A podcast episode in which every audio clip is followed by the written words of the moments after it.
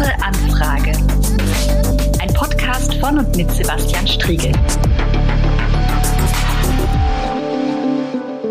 Ja, und herzlich willkommen zurück zur großen Anfrage. Nach einer verlängerten Pause über den Jahreswechsel freue ich mich, Sie und euch bei einer neuen Ausgabe meines Podcasts begrüßen zu können. Auch im Jahr 2022 soll es hier spannende Gespräche sowie Austausch und demokratischen Streit zu aktuellen Fragen geben. Seid gespannt auf Themen aus Sachsen-Anhalt und auf Blicke über den Tellerrand. Auf unsere heutige Runde habe ich mich schon einige Wochen gefreut. Konkret, seit ich in der ARD die Reportage Wie Gott uns schuf von Hajo Seppelt, Katharina Kühn, Marc Rosenthal und Peter Wosny gesehen habe, die mich noch einmal neu aufgerüttelt und mir gezeigt hat, welch vielfaches Leid meine Kirche mit ihren Geschlechterbildern, mit verkrusteten Machtstrukturen und einem patriarchalen und einseitig auf Männer fixierten Amtsapparat geschaffen hat und immer noch schafft, die aber gleichzeitig so viele, so wunderbare Menschen versammelt, die Vielfalt ist und in der Vielfalt auch gelebt, aber viel, diese Vielfalt oft nicht ernst oder gar angenommen wird. In dieser Doku bin ich auch auf Mara Klein gestoßen. Sie, er ist 25 Jahre alt, aufgewachsen im Erzgebirge, studiert in Halle katholische Religion und Englisch auf Lehramt äh, und gehört zur Gruppe von 15 jungen Menschen in der Synodalversammlung, die vom BDKJ entsandt wurde. Ähm, ja, und Mara ist Teil von Out in Church, bei der sich 125 queere MitarbeiterInnen der katholischen Kirche geoutet haben und setzt sich ein für eine angstfreie Kirche, Veränderung der kirchlichen Sexualmoral und des kirchlichen Arbeitsrechtes. Im Dezember 2021 ist Maras erstes Buch erschienen, Katholisch und Queer, eine Einladung zum Hinsehen, Verstehen und Handeln, Begegnung mit queeren Christen, so leben und glauben wir. Ja, herzlich willkommen. Hallo, schön, dass ich da sein kann wir sind beide, äh, glaube ich, wenn wir auf unsere Biografie gucken, in vielleicht ähnlichen Umgebung aufgewachsen. Du im Erzgebirge, ich in Merseburg, in katholischen Gemeinden in der Diaspora, also in einer Situation, wo katholisch sein, ja, wo noch nicht mal Christ sein irgendwie äh, zu einem Aspekt von Mehrheitsgesellschaft gehört. Ähm, ich glaube, für uns beide ist äh, katholische Kirche, ist Christsein ein ganz wichtiger Anknüpfungspunkt.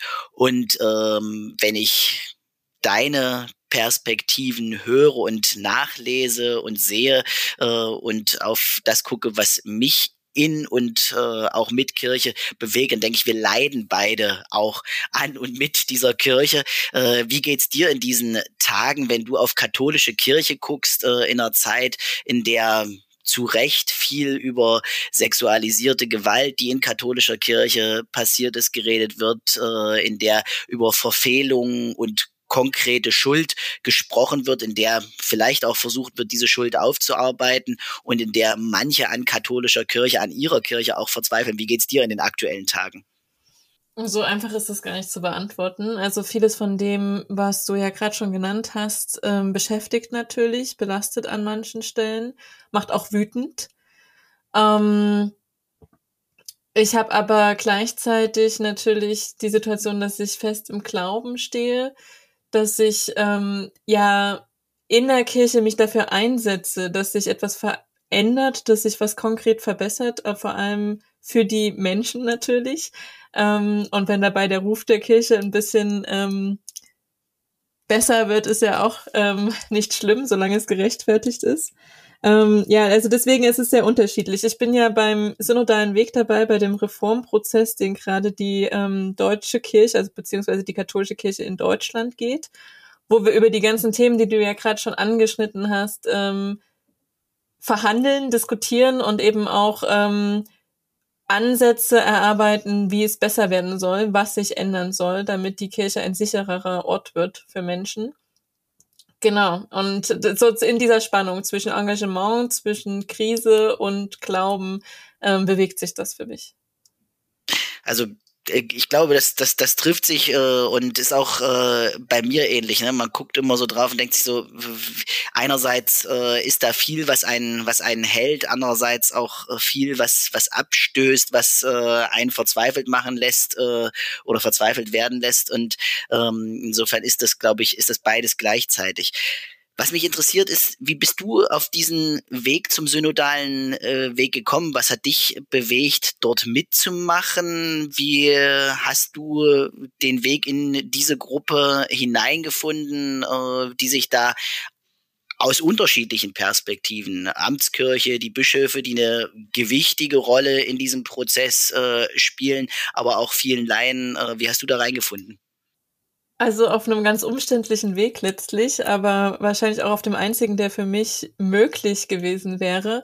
Ich bin in einer ähm, queeren Initiative im Stipendiatinnenwerk ähm, der ähm, Deutschen Bischofskonferenz äh, und ähm, da gibt es eben Stipendiatinnen, katholische, die sich zusammengetan haben und gesagt haben, hier, wir tauschen uns auch vielleicht regelmäßig mal aus. Und da bin ich zu einem Treffen hingefahren, 2019 war das noch und dort habe ich davon erfahren, dass es diesen synodalen Weg gibt und dass noch ähm, 15 Stellen ausgeschrieben sind für 30 Menschen.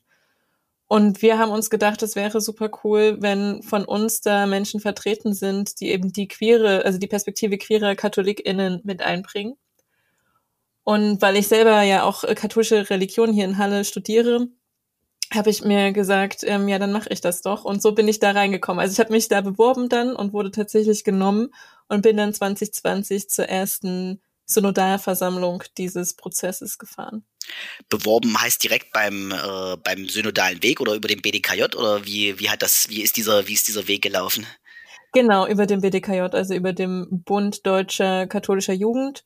Ähm, die haben diese 15 U30 Stellen besetzt und äh, bei denen habe ich mich auch beworben. Genau. Und wenn du heute auf äh, den Weg äh, schaust, äh, der bis jetzt da in diesem Gremium zurückgelegt wurde, was ist dein Eindruck? Ähm, geht es nach vorne? Werden die zentralen Fragen äh, zum Katholischsein in der Gegenwart äh, und zu den notwendigen Reformprozessen auch angesprochen? Ist Raum dafür da? Ja, also es ist auf keinen Fall ein super leichter Prozess, auf keinen Fall auch ein Prozess, der absolut konflikt- und kritikfrei verläuft. Ich glaube, das kann er auch gar nicht. Unser Ausgangspunkt ist ja der Missbrauchsskandal, also ähm, die Missbrauchskrise in der katholischen Kirche. Und ich denke, von daher kommt, ist es auch schwierig, das innenkirchlich, also innerkirchlich zu klären, natürlich. Die großen Fragestellungen, mit denen wir uns auseinandersetzen in vier inhaltlichen Schwerpunkten sind Macht- und Gewaltenteilung, ähm, priesterliche Existenz, Frauen in der Kirche und die Sexuallehre eben. Das ist das Thema, wo ich am meisten mitarbeite. Und ja, es ist eben ein Prozess. Wir haben jetzt auf der, also die dritte Synodalversammlung war jetzt erst vor sehr kurzem, Anfang Februar. Und das war die erste Synodalversammlung, auf der wir tatsächlich Texte verabschiedet haben. Also drei Texte sind jetzt schon wirklich verabschiedet von der Synodalversammlung. Und unter anderem der Grundtext auch zum Thema Macht und Gewaltenteilung, der da viele wichtige Probleme anerkennt, anspricht ähm, und nach Lösungen sucht. Und ich glaube, jetzt, wo diese Texte die ersten verabschiedet sind, habe ich mehr das Gefühl, dass es auch vorangeht, mehr die Hoffnung, dass wir wenigstens gute Texte verabschieden. Und um den Bogen auch wieder zu Out in Church und ähm, dieser queeren Initiative innerhalb der katholischen Kirche zu schlagen, ähm, auch zum Dienstrecht haben wir schon Texte behandelt, die jetzt immerhin schon mal erste Zustimmung gefunden haben. Und ganz konkret auf Ebene der Bischöfe ist jetzt auch schon passiert, dass sich ähm, zumindest ein Bistum der Bischof dazu positioniert hat, selbst verpflichtet hat. Wirklich bei mir werden keine Menschen mehr ähm, arbeitsrechtliche Konsequenzen zu fürchten haben auf Grundlage von geschlechtlicher Identität, sexueller Orientierungs- oder Be Orientierung oder Beziehungsstatus. Und da habe ich eben schon das Gefühl, dass was passiert, dass wir zumindest in einer historisch sehr bedeutsamen Phase der katholischen Kirche sind. Das äh, heißt, es, es passiert etwas, passiert in, in kleinen Schritten, im konkreten Fall auch erstmal sozusagen Bistum für Bistum, das eine echte Selbstverpflichtung gibt, aber es bewegt sich doch etwas nach, nach vorne. Wie nimmst du das hier konkret äh, in unserem Bistum, im Bistum Magdeburg wahr? Ist äh, dieser synodale Weg etwas, was schon auch in den Diskussionen, auch in den Gemeinden angekommen ist, was in den Gremien schon eine Rolle spielt äh, und wo auch in den, in den einzelnen Gemeinden drüber gerungen wird? Ich denke, das ist dann eher eine Frage von einzelnen Gemeinden tatsächlich. Im Bistum Magdeburg. Ähm, ich wurde schon in einige Gemeinden eingeladen, auch von der katholischen Erwachsenenbildung Magdeburg wurde ich eingeladen, zu dem Thema zu sprechen. Also da sind die Themen schon präsent und es wird drauf geschaut, ähm, aber nicht überall. Und ich würde sagen, da haben wir auch noch sehr viel Luft nach oben, sagen wir mal so. Also es ist jetzt seit letztem Jahr gibt es ähm, immerhin das Angebot von LSBTI ähm, pastoral im Bistum. Ich würde das aber immer so sehen, so dass es noch am Anfang ist, dass da auch noch ähm, ja Fort- und Weiterbildungspotenzial sehr groß vorhanden ist. Und natürlich ähm, Aufklärungsarbeit etc. muss in den Gemeinden passieren. Ähm, bei den pastoralen MitarbeiterInnen etc. Ja, da sind noch, glaube ich, wahrscheinlich eine ganze Reihe von Schritten auch zu gehen.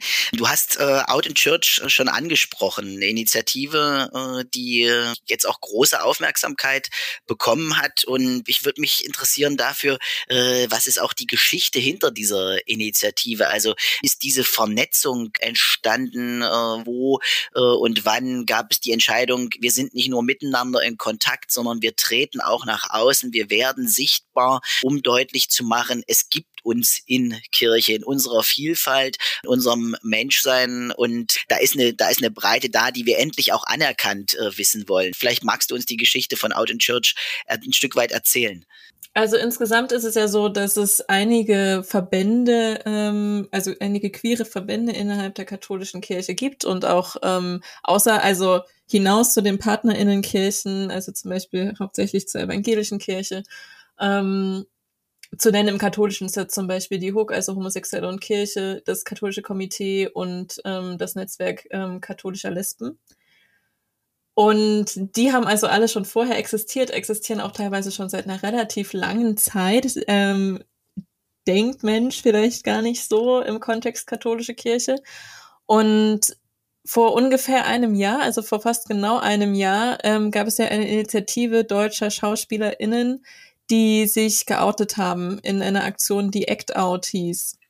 Die, glaube ich, glaube ich, auch im Süd in der Süddeutschen Zeitung oder im Süddeutschen Zeitung Magazin das getan haben, kann ich, erinnere ich mich dunkel, ja. Genau. Und da gab es innerhalb so dieser, dieser Bubble sowieso queerer KatholikInnen die Initiative, wäre es nicht cool, wenn es das auch in der katholischen Kirche gäbe. Und daraufhin hat sich dann eben so ein, so ein Verteiler entwickelt und es haben erste große Zoom-Treffen stattgefunden. Ich weiß gar nicht, ob das genauso passiert wäre, wenn wir nicht ähm, alle durch Corona äh, drauf geeicht werden, dass so Zoom-Treffen funktionieren und deutschlandweit Leute leicht zusammenzubringen sind. Und von dem Punkt aus jedenfalls ähm, haben wir uns getroffen, hat da ganz viel stattgefunden, Austausch, eine Überlegung, was wollen wir genau machen. Relativ schnell war die Überlegung von Forderungen im Raum. Es war die Überlegung eben dieser Dokumentation im Raum, aber auch des Manifests, was es ja auf der Seite von ähm, outinchurch.de einzusehen gibt. Und ja, das hat sich so entwickelt. Ich muss sagen, ich war selber immer hauptsächlich so ein bisschen am Rand mit dabei, weil ich in dem Jahr sehr viel zu tun hatte ähm, also einmal mit dem Studium und dann natürlich dadurch, dass ich das Buch mit rausgegeben habe. Ähm, genau, und ich war selber sehr überwältigt, jetzt ähm, am 24. Januar die Dokumentation zu sehen und die überwältigenden Reaktionen auch mitzubekommen, die es auf die Dokumentation gab. Ja, also die, mich hat diese Dokumentation echt auch mitgenommen. Also ich habe die an dem Morgen, als sie erschienen ist, irgendwie gleich äh, sehen können in der Mediathek und ich war also dieses Maß an ein, einerseits Bewunderung dafür, wie viel Vielfalt, wie viel Unterschiedlichkeit äh, in dem Laden auch drinne steckt, dass man, also jedenfalls ich in dieser Breite oft so auch gar nicht für mich wahrgenommen hatte. Und andererseits die wirklich krassen Leidensgeschichten, der Machtmissbrauch, der da gegenüber Personen betrieben wurde und wird, die Ungerechtigkeit, die aus dem kirchlichen Arbeitsrecht herrührt, diese, diese Doppelmoral, die da an ganz, ganz vielen Stellen so sichtbar wird und die Menschen beschädigt, kaputt macht. Also es hat mich wirklich auch zwischendurch echt fertig gemacht, das zu sehen und ja, das in dieser Intensität mitzubekommen. Und äh, ähnlich ist es mir dann nochmal gegangen, als ich euer Buch auch in die Hand genommen habe, das von Miriam Greve, von Hendrik Johannemann äh, und von dir, katholisch und queer, eine Einladung zum Hinsehen, Verstehen und Handeln. Weil auch da ja diese Schicksale ich weiß gar nicht, ob es Schicksale so richtig trifft, äh, weil das ist ja an ganz vielen Stellen ist es ja nicht irgendwie Schicksal, sondern konkret menschlich verursachtes Leid, was da, was da auch beschrieben wird, wo Leute Zeugnis ablegen über das, was ihnen in und mit Kirche widerfahren ist, auch wo sie ihren Glauben ganz konkret verloren haben an diese Institution, aber auch ihren Glauben als solchen äh, durch diese Institution verloren haben. Und ich fand es beeindruckend in dieser Dichtheit, die ihr da auch versammelt habt. Ja, also wir waren auch sehr, es steht ja auch vorne in der Einleitung ähm, der Hinweis drin, dass das vielleicht langsam zu lesen ist und mit Innehalten. Und ähm, da stehe ich auch immer noch bei. Also ich kann immer noch selber auch nicht mehrere davon hintereinander einfach mal so lesen. Es ist einfach was, was einen Raum braucht, eine Bühne braucht, was auch ähm, letztlich einen sicheren Rahmen schaffen soll zur Begegnung. Weil ich glaube, es sind genau Begegnungen mit solchen Geschichten, sowohl aus der Dokumentation als auch in dem Buch, ähm, die es Menschen ermöglichen, wirklich zu begreifen, was da passiert. Du, mein, du hast jetzt gerade schon das Problem angesprochen von Leid, was durch konkrete Menschen verursacht wurde, was durch konkrete Strukturen verursacht würde, würde ich ja. da immer auch dazu sagen, ähm, weil es ist eben ein strukturelles Problem von Gewaltpotenzial, von Machtmissbrauch, Diskriminierung. Und das wird eben sehr gut aufgedeckt, nicht nur durch das Buch, sondern auch durch die Dokumentation. Ja, äh, dann lass uns doch vielleicht auch gleich da noch mal ein bisschen tiefer hm, reingehen, wenn diese konkreten Schilderungen, diese konkreten Zeugnisse auf mich, auf andere so eine Wirkung entfalten und diesen, diese Strukturen, die da auch ja Machtmissbrauch ermöglichen und äh, die dafür, die mit dafür ursächlich sind, offenlegen, wie ist die Reaktion von Menschen aus diesen Strukturen. Also ganz konkret auch der Bischöfe und äh, anderer Leitungspersonen, der Priester in unserer Kirche auf dieses Buch, auf diese Reportage. Was hast du, was habt ihr in den letzten Monaten da an Reaktionen auch erhalten? Also ein großes Anliegen des Buches war es ja auch, ähm, diese Reaktion nicht abzuwarten, sondern die gleich mit drin zu haben. Deswegen ist es ja in drei Teile geteilt. Ganz am Anfang stehen die Zeugnisse queerer Menschen in der katholischen Kirche. Dann kommen Zeugnisse aus dem Umfeld queerer Menschen, die nochmal aus einer nahen, aber nicht betroffenen Perspektive darüber berichten, berichten. Und dann kommen eben Stellungnahmen oder auch Zeugnisse von VerantwortungsträgerInnen in der katholischen Kirche.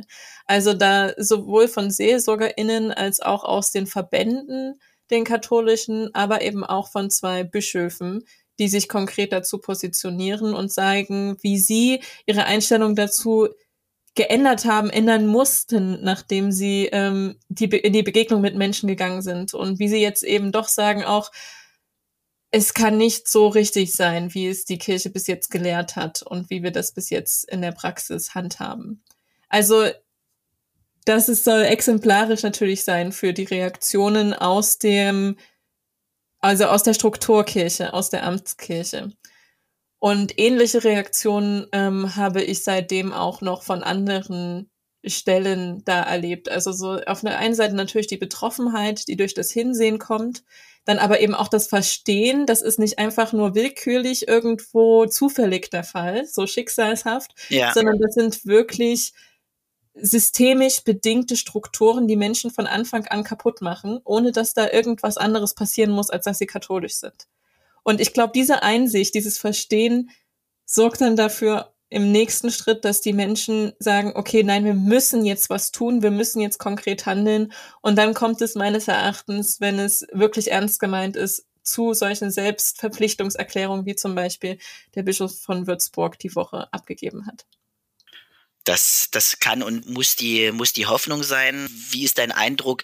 Wird es in anderen Bistümern auch diesen, diesen Weg geben? Und vor allem, was wird passieren, wenn hier einen Weg gegangen wird äh, und am Ende die Kunde davon nach Rom dringt und äh, dort natürlich auch Reaktionen auslöst. Werden wir etwas Ähnliches erleben, wie wir in der Diskussion um Schwangerschaftsabbrüche und äh, Beratung von Frauen, die einen Schwangerschaftsabbruch äh, vornehmen lassen wollen, schon in der Vergangenheit erlebt haben, wo dann irgendwann aus Rom das Signal kam, nee, das dürft ihr nicht machen, alle eure Bemühungen hier sind verboten, wir setzen da ein Stoppzeichen? Oder ist dein Eindruck, wir erleben erleben tatsächlich auch mit Blick auf Rom und äh, das Papstamt da eine Veränderung? Gibt es da auch eine Chance, dass sich Dinge neu sortieren? Ja, die Hoffnung ist natürlich immer, dass es das gibt. Ne? Ähm, es gibt sehr viele Sachen, die die ähm, deutschen Bischöfe in ihren Diözesen selber umsetzen können. Zum Beispiel das ähm, Arbeitsrecht der Kirche in Deutschland ist ja ein sehr spezifisches. Ich denke, da schon alleine mit Verweis auf unser Grundgesetz ähm, kann das und sollte das ähm, in katholischen Bistümern in Deutschland so laufen, ähm, wie es vereinbar ist mit dem ähm, also mit allen anderen Arbeitsgesetzen. Also das ist ja dann auch nochmal so eine Frage, die Kirche hat da ihr eigenes Arbeitsrecht, Arbeitsgesetz, ähm, inwiefern ist dieses Sonderrecht haltbar und welche Prämissen müssen vielleicht auch erfüllt werden, eben dass Menschen nicht aufgrund ihrer sexuellen Orientierung oder geschlechtlichen Identität gekündigt werden können. Ähm, andererseits ist natürlich auch immer abzuwägen, die Haltung der Weltkirche zu Queerness, zu ähm, queeren Menschen und da ist es schwierig einzuschätzen für mich momentan. Der ähm, aktuelle Papst Franziskus ähm, ist ja häufig, wird ja häufig genannt als eine Person, die da ähm, versucht, auch ein bisschen mehr öffentlich, also ein bisschen mehr Offenheit zu erzielen. Ich weiß nicht, ob ich das genauso sehe. Also zum einen ruft er auf, dass ähm, Staaten gleichgeschlechtliche Partnerschaften legitimieren sollen, also da ähm, nicht diskriminieren sollen. Auf der anderen Seite ähm, gibt seine Glaubenskongregation Schreiben raus, wo sie sagt, die Kirche kann nicht mal gleichgeschlechtliche Partnerschaften segnen. Also das ist dann schon sehr schwierig in der Unbalance da, diese Doppelmoral, die sich leider auch an der Stelle zeigt. Und da bleibt es abzuwarten, wie sich die Weltkirche ähm, positioniert, nachdem vielleicht hoffentlich ähm, die deutschen Bischöfe entscheiden, ähm, nein, wir setzen jetzt hier klare Zeichen diese Hoffnung äh, kann man ja zumindest nach dem nach der Annahme der ersten Texte ja in der, im synodalen Weg durchaus haben, denn die haben ja äh, auch die notwendige Zweidrittelmehrheit der Bischöfe bekommen, wenn ich das äh, richtig sehe, ja. Genau, also bis jetzt, ähm, wie gesagt, sind drei Texte verabschiedet, die sich noch nicht explizit mit diesem Thema beschäftigen. Und die haben die nötige Zweidrittelmehrheit bekommen und auch die Texte, die wir jetzt zu den Themen hatten, haben zumindest eine sehr klare Mehrheit von der Synodalversammlung bekommen. Da sind die Bischofsstimmen noch nicht einzeln ausgezählt. Also da, das bleibt abzuwarten bis September ähm, für die vierte Synodalversammlung beziehungsweise dann für die fünfte Synodal und letzte Synodalversammlung, wie die Texte tatsächlich verabschiedet werden. Aber grundlegend habe ich erstmal die Hoffnung, dass sich das in den meisten Bistümern durchsetzen wird innerhalb der nächsten zwei, drei Jahre. Okay, das heißt, da gibt es so eine Art ein oder zwei Lesungssystem oder wie muss ich mir das, wie muss ich mir das vorstellen, wenn du sagst, die Bischofsstimmen sind da noch nicht ausgezählt? Ja, genau. Also es gibt ein zwei Lesungssystem. Es müssen mindestens zwei Lesungen der Texte stattfinden. Und ähm, es kann potenziell noch eine dritte stattfinden, wenn die Synodalversammlung das Gefühl hat, dass da noch nicht ähm, die bestmögliche ähm, Textversion im Raum steht. Okay. Und die Textarbeit zwischendurch an diesen Resolutionen, wie findet die statt? Da gibt es Redaktionsgruppen oder ähm, an denen alle Statusgruppen dann auch beteiligt sind oder wie wird das organisiert? Das, also die Textarbeit insgesamt findet in vier Foren statt, zu den Schwerpunkten, die ich vorhin schon genannt habe. Und der Schwerpunkt, der jetzt hier für uns relevant ist, ist eben der Schwerpunkt Sexualmoral, Sexuallehre. In dem Forum arbeite ich auch aktiv mit. Und ja. innerhalb des Forums ist es dann sowieso, wir haben einen Grundtext und auf den werden dann Handlungstexte basiert, die konkrete Handlungsanweisungen geben. Und die Handlungstexte werden dann in speziellen Redaktionsgruppen geschrieben. Die Handlungstexte müssen also durch das Forum durch und gehen dann in die Synodalversammlung für zwei Lesungen und werden dann hoffentlich verabschiedet. Ah ja. Und ist dein Eindruck, das ist Texten zur Sexualmoral, wird das besonders herausfordernd, besonders kompliziert sein, weil das auch ein Thema ist, wo sozusagen die Gaps, die Lücken zwischen äh, dem, was ist und dem, was sein soll, jedenfalls nach meinem Dafürhalten besonders groß äh, sein könnte. Ich meine, das, was äh, an Sexualmoral in der katholischen Kirche Lehrmeinung ist und das, was tatsächlich stattfindet, ist jedenfalls meine Erfahrung, insbesondere hier in der Diaspora-Situation in Bistum wie Magdeburg. Äh, da liegen ja Welten schon jetzt äh, dazwischen, zwischen dem, was äh, Gläubige tatsächlich leben und erfahren und dem, was kirchliche Lehrmeinung ist. Ja, definitiv. Also darüber ist sich auch das Forum sehr bewusst. Also das ist so eine der ersten Sachen, die wir festgestellt haben in der Forenarbeit, dass da nicht nur in der Diaspora äh, Realität und Lehre sehr weit auseinandergehen, dass die Lehre eigentlich fast keine Relevanz mehr hat, so wie sie jetzt ist. Fast keine Relevanz mehr.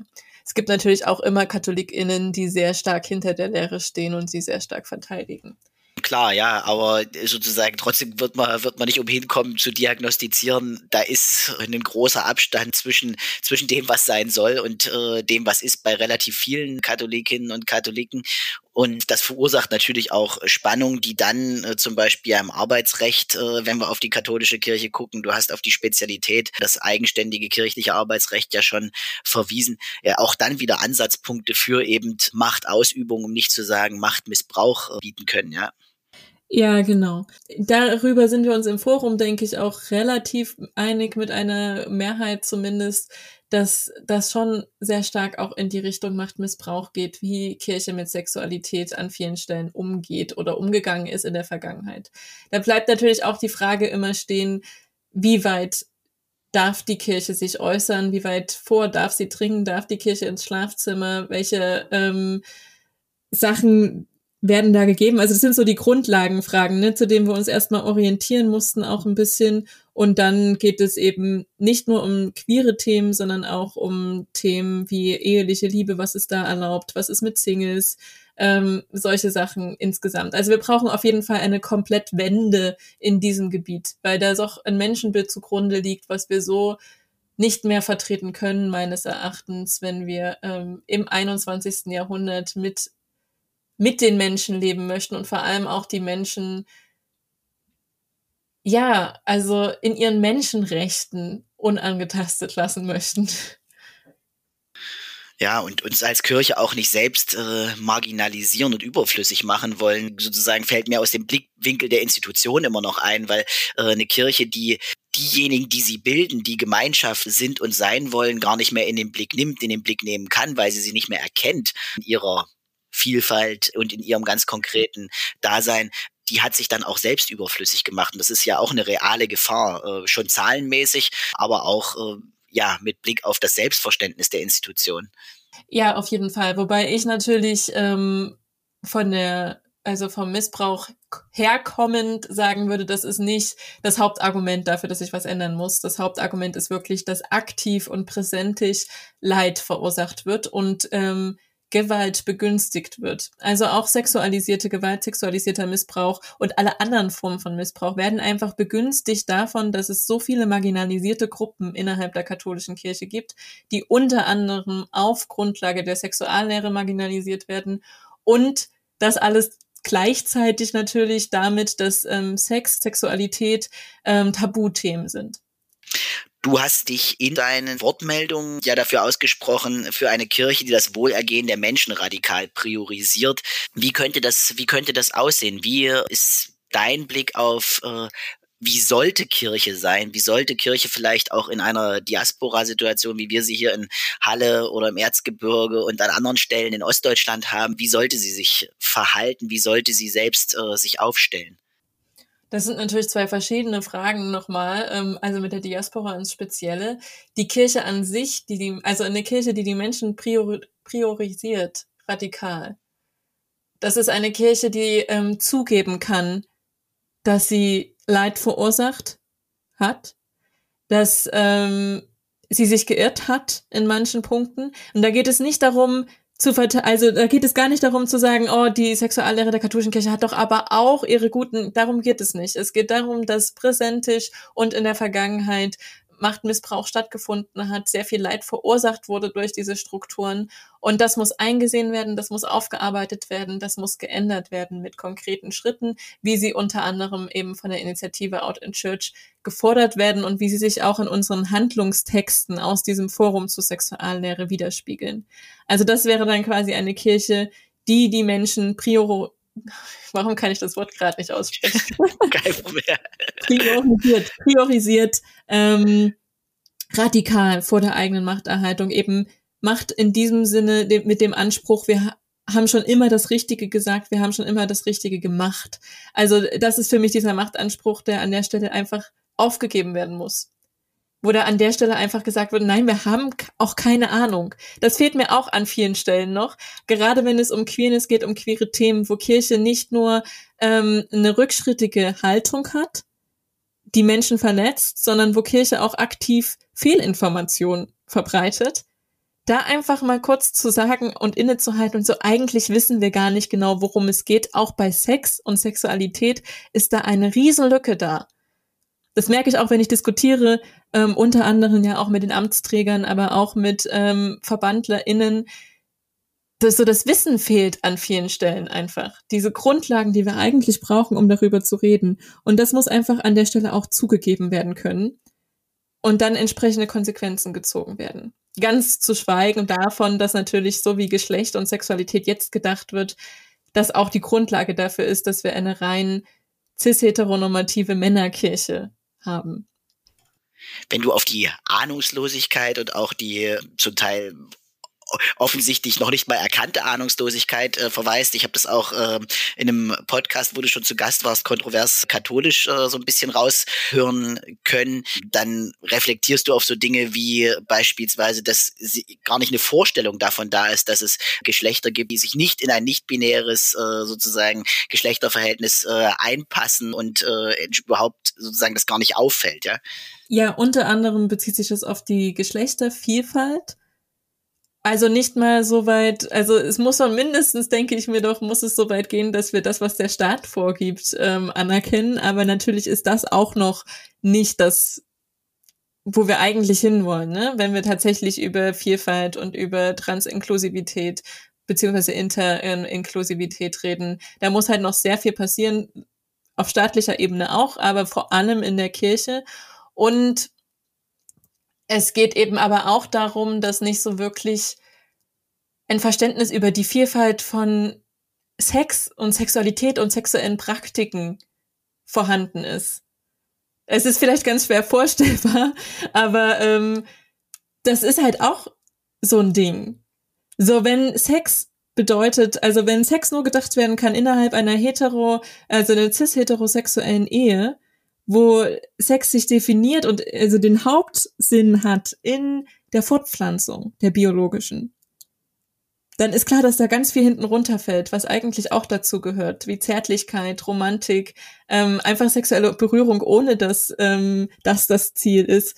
Also da fehlt schon äh, das große Bild an manchen Stellen sehr stark das, das finde ich insofern spannend, als ich an der Stelle, äh, wenn ich auf meine eigene Familie gucke und das, äh, was meine Eltern in dem Zusammenhang erlebt haben, mein Eindruck ist, ganz spezifische Erfahrung, dass diese Diskussionsprozesse auch, auch und gerade in katholischer Kirche eigentlich schon ein paar Jahre bis Jahrzehnte alt sind. Also meine Eltern äh, haben, als sie jung waren, in katholischer Kirche in Ostdeutschland oder ganz konkret in der DDR Workshops für andere Eltern und Paare gemacht, um, glaube ich, auch genau solche Fragen anzusprechen. Sexualität jenseits von sozusagen ehelich, ehelicher Fortpflanzung als, als Ausschließlichkeit. Und äh, insofern habe ich manchmal das Gefühl, da könnte man auch anschließen an Diskurse, die es da vielleicht schon gibt, die vielleicht zu der Zeit noch nicht in Richtung queeres Leben oder sowas gegangen sind, keine Frage, aber die durchaus auch innerhalb der Kirche schon Reformgründe sozusagen angesprochen haben vor einigen Jahrzehnten. Passiert das nach deiner Einschätzung auch oder ist das sozusagen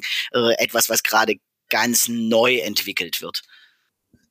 Nein, also das passiert meines Erachtens auch. Es sind ganz viele Menschen mit dabei, die einfach schon seit Jahrzehnten dafür kämpfen, dass sich in diesen Belangen etwas ändert in der katholischen Kirche. Und von daher wird es natürlich auch aufgegriffen, was es da schon an Texten gibt.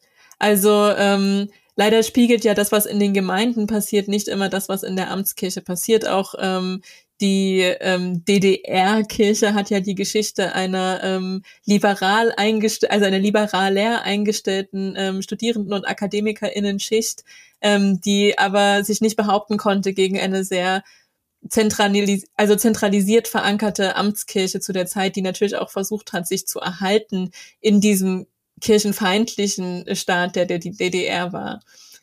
Und die gibt's aber alle noch und die hoffen natürlich, also für die sind das natürlich keine neuen Fragen. Ja. Da kommen vielleicht neue Aspekte dazu durch solche Fragen wie Queerness etc. Aber äh, natürlich, das hat eine lange Tradition, dass wir versuchen, da Sachen aufzuweichen und an die ihr auch anschließen könnt. Wunderbar. Ähm, vielleicht äh, zum Abschluss langsam hin, als ich zur Vorbereitung unseres Podcasts hier noch ein bisschen nachgehört habe, bin ich auch auf kontrovers katholisch gestoßen, wo du unlängst zu Gast warst. Und was äh, unter anderem da aus dieser ähm, Podcast-Folge bei mir hängen geblieben ist, war äh, die Erkenntnis, dass du gesagt hast, also im Raum katholische Kirche bist du als nicht binär jetzt geoutet, bist du auch aufgetreten, bist du erkennbar. Das gilt für andere Bereiche, in denen du dich bewegst, nicht so stark, dringt da nicht so äh, sehr nach vorne. Hat das auch was damit zu tun, dass du in Kirche tatsächlich auch einen Schutzraum gefunden hast, in dem das möglich war? Oder wo kommt diese, wo, wo kommt diese Situation her? Ich hätte es jetzt äh, intuitiv eher andersrum vermutet, dass sozusagen Kirche der erst der zweite oder jedenfalls der nachfolgende Raum ist, in dem man sich outen kann. Ja, das ist das ist eine interessante Situation an der Stelle, ähm, weil Kirche der Raum ist, in dem ich aktivistisch aktiv bin für Rechte queerer Menschen ist das der Raum, in dem ich geoutet bin. Also ich bin geoutet vor der Deutschen Bischofskonferenz, vor der Synodalversammlung, habe da so diesen Aktivismus, der auf meinem Queersein ja auch basiert. Und das habe ich eben in, im nicht-kirchlichen Kontext nicht. Also da ähm, habe ich nicht so dieses, oh, ich habe von dir gehört, du hast das und das gemacht und du bist doch, sondern da ist es eher so, auch gerade da sind wir wieder bei der Diaspora-Situation. Ähm, ja, das, davon weiß halt niemand und es ist für mich schwieriger, das in einem, also in alltäglichen Kontexten zu machen. Ich werde als Transperson automatisch, also als nicht-binäre Transperson, viele können ja nicht so viel mit Nicht-Binarität umgehen, beziehungsweise kennen ähm, die, die Begriffe nicht, die dahinter stehen, etc. Ich ja, bin da an der Stelle unsichtbar als Transperson, werde einfach als cis, als binär gelesen. Und da ist es irgendwie schwieriger für mich, das zu korrigieren, weil ich da nicht diesen aktivistischen Anspruch habe, diesen aktivistischen Anschub. Vielleicht sollte ich den auch, vielleicht sollte ich den auf die Gesellschaft ausweiten. Also meine Kritik hast du ja schon mitbekommen, bezieht sich auch auf die Gesellschaft. Ähm, aber ja, das ist schwieriger, das so in alltäglichen Situationen zu machen, wo ich nicht da bin, um explizit ähm, für Sichtbarkeit einzustellen. Aber du hast ja auch schon ein, ein, ein großes Gegenüber vorgenommen mit der katholischen Kirche, einer 2000 Jahre alten Institution, ihren Texten noch wesentlich weiter zurückgehen. Insofern gro große Aufgabe, definitiv. Vielleicht auch noch zum Abschluss. Du bist in der Ausbildung dafür unter anderem auch Religionslehrer in zu werden. Da braucht es Missio Canonica, also eine kirchliche Lehrerlaubnis irgendwann. Hast du eine Sorge, dass diese Lehrerlaubnis aufgrund deines geoutet Seins nicht kommen könnte, dass sowas möglich ist und dir damit auch ganz konkrete Steine in den Weg gelegt sind? Also möglich ist es wahrscheinlich. Ich habe mich jetzt erstmal dafür entschieden, nicht ins Referendariat zu gehen. Ähm, weil, also nicht, weil ich denke, ähm, dass mein Bistum mir das nicht ausstellen würde, sondern weil ich die Willkür und die Abhängigkeit, glaube ich, nicht ertragen könnte. Also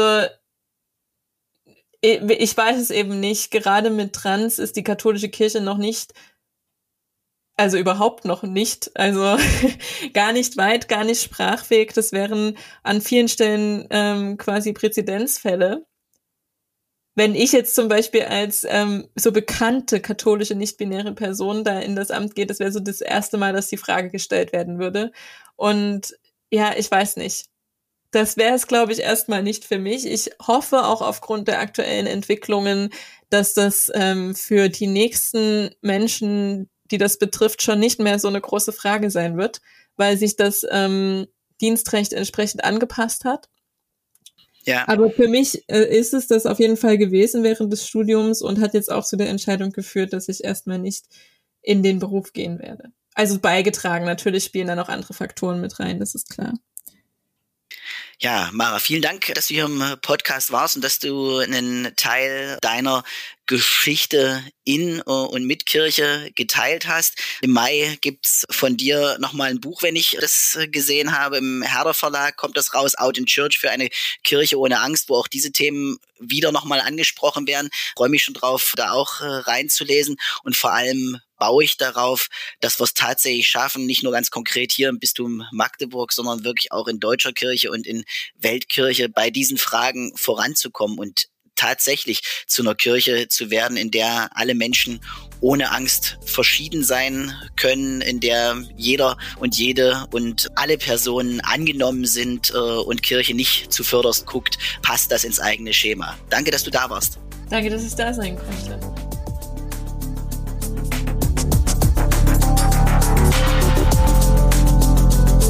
Die große Anfrage. Ein Podcast von und mit Sebastian Striegel.